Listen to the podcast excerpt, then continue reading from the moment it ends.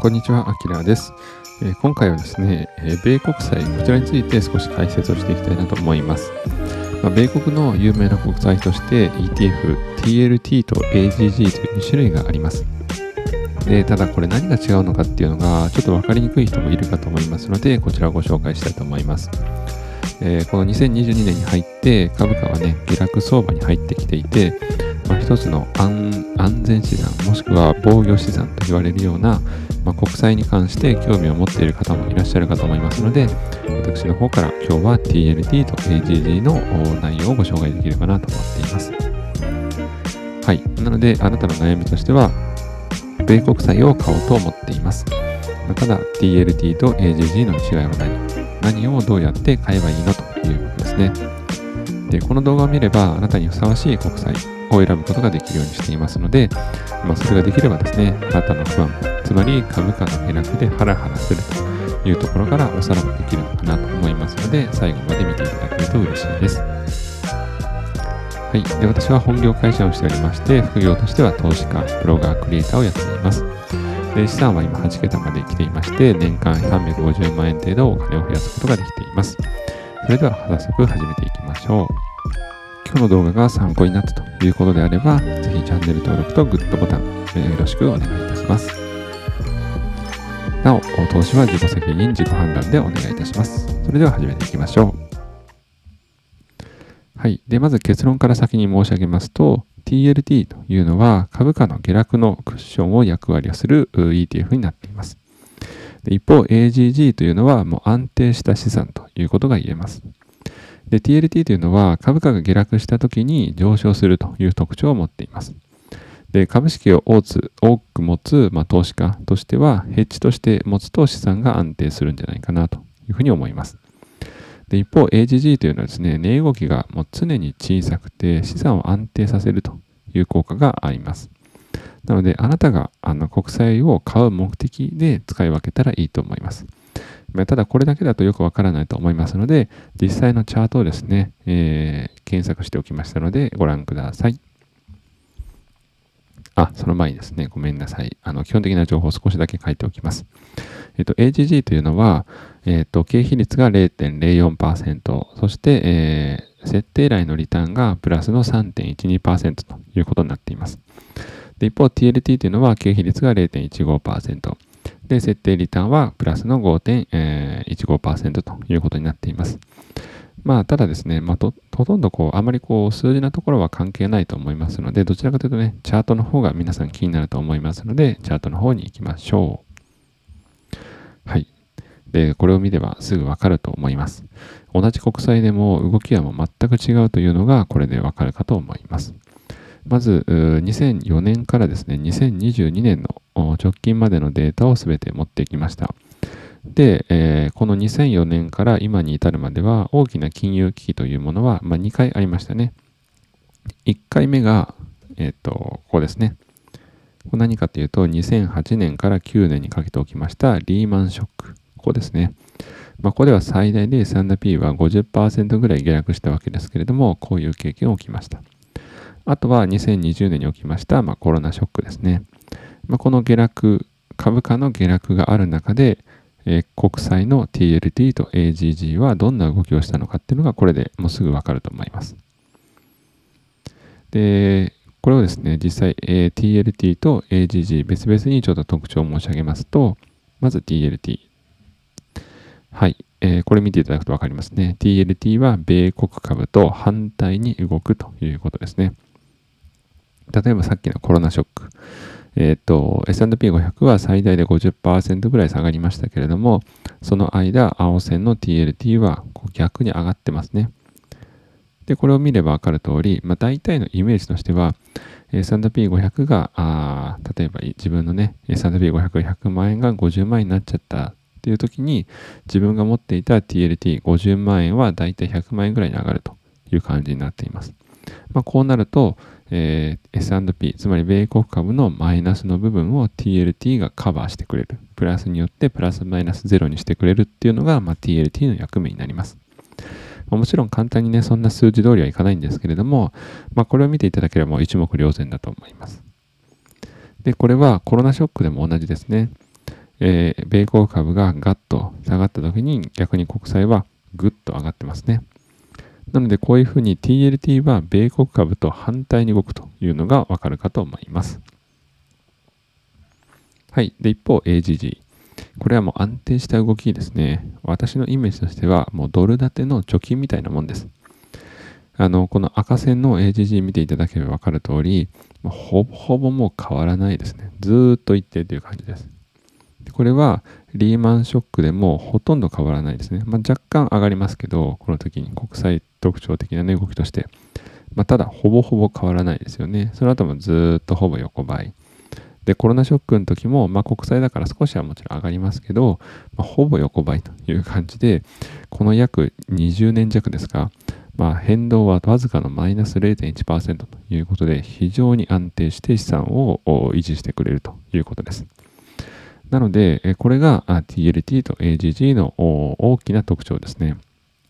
さっきの経費率とか、まあ、細かいことはもちろんありますけれども、まあ、それを気にするよりかは多分どんな動きをする、あなたが国債に求める役割というのを考えた方が、よりね、どっちを買えばいいかというのは分かりやすいかと思います。で、えー、実際この TLT とか AGG を自分のポートフォリオに組み込むと、まあ、どういうふうなあリターンがね、違うのかというのが多分最後のあなたのお悩みだと思います。で、これがそのポートフォリオの、なんでしょうね、シミュレーションをしたものです。さっきさっきと同じ2004年の1月1日から2022年の6月30日まで、えー、どういう条件でポートフォリオを持っていたら、資産がどれだけ成長率違うのかというのをこちらでシミュレーションしています。まず青というのが S&P500 をすべて100%で持っている。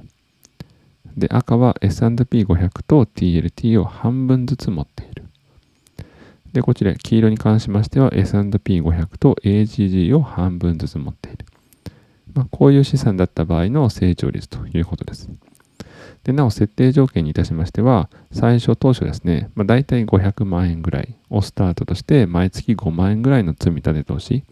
まあ、これをコツコツずっとこの約20年弱していたらどうなったかということですね。まず青、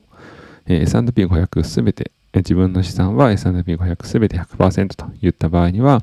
えー、年間成長率はだいたい14.4%ということで非常に大きいですね。で、最終的な資産というのもだいたい60万ドルということになっています。で、60万ドルということは、まあ大体6000万。まあ1ドル100円で計算すると6000万円ぐらいになっているということですね。で、ただ、確かに資産は最終的にはもちろんね、株100%が資産が増えるということは分かりますけれども、さっき言った通りコロナショックの時はもうガーンと下がっています。あの、ここ2004年から始めたということで設定してますので、約4年間積み上げてきた資産がですね、このリーマンショックによって、ほぼほぼ4年間分のプラスがマイナスに転じるというかなり辛い出来事が起きますね。まあ、これを耐えられるかということですね。あのー、もちろん、えー、こういうふうにね、株100%で持てば、もちろんね、最終的に数年後、数十年後っていう時には、多分一番プラスは大きいでしょ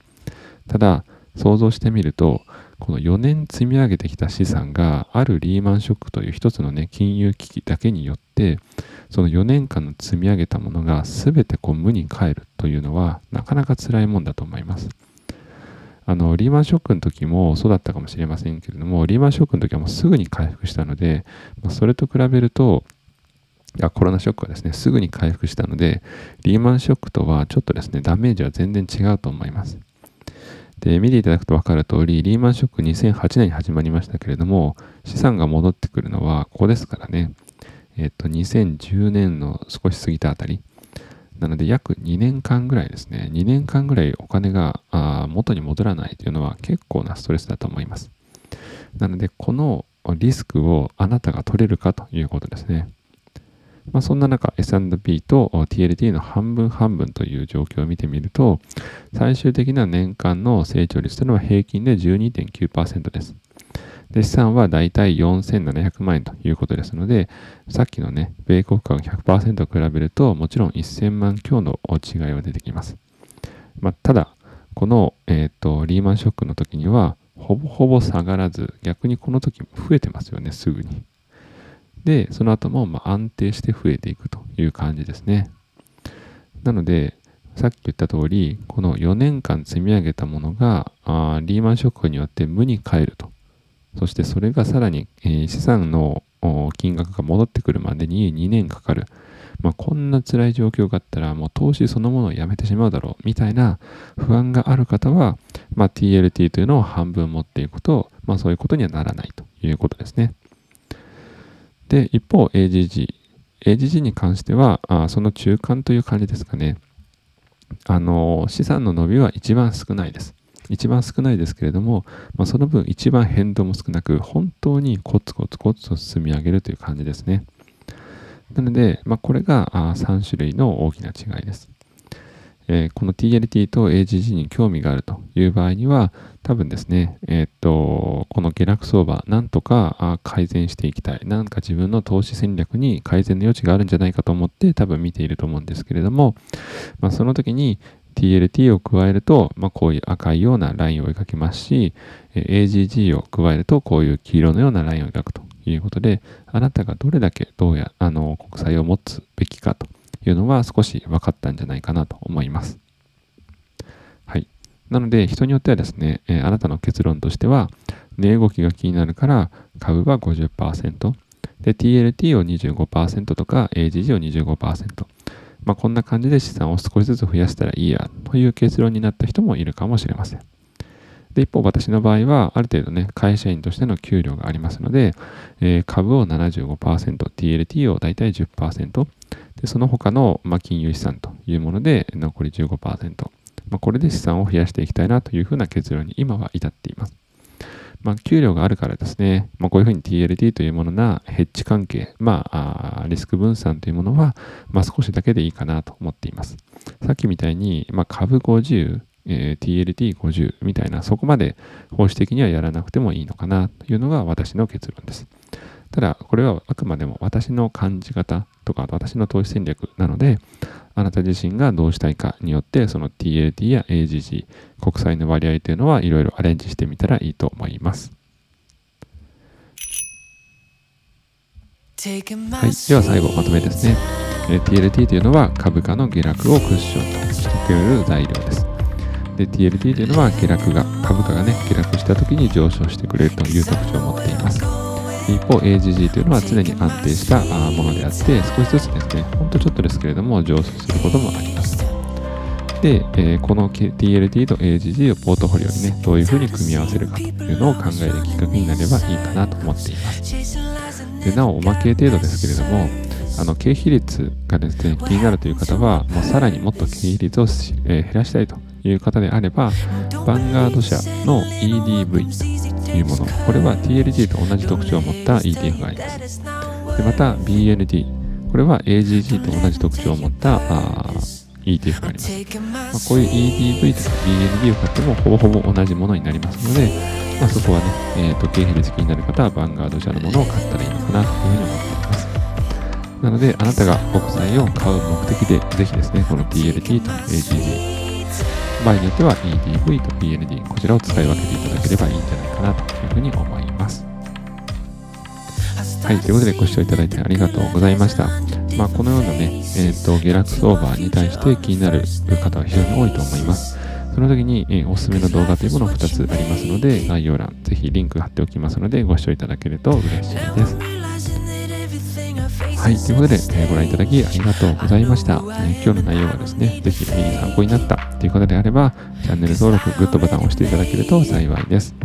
で今日ご覧いただいた内容というのは、いろんなところで、えー、紹介をしています。あの TikTok で1分程度でさらっとも紹介していますし、図でね、きちんと確認したいという方は、Instagram、そして文章でという方であればブログ、そして、えー、音声で移動中でも、えー、聞きたいという方であれば、ポッドキャスト、いろいろやっていますので、ぜひご覧いただご覧いただけると嬉しいです。はい。ということでご視聴いただいてありがとうございました。えー、良い一日を。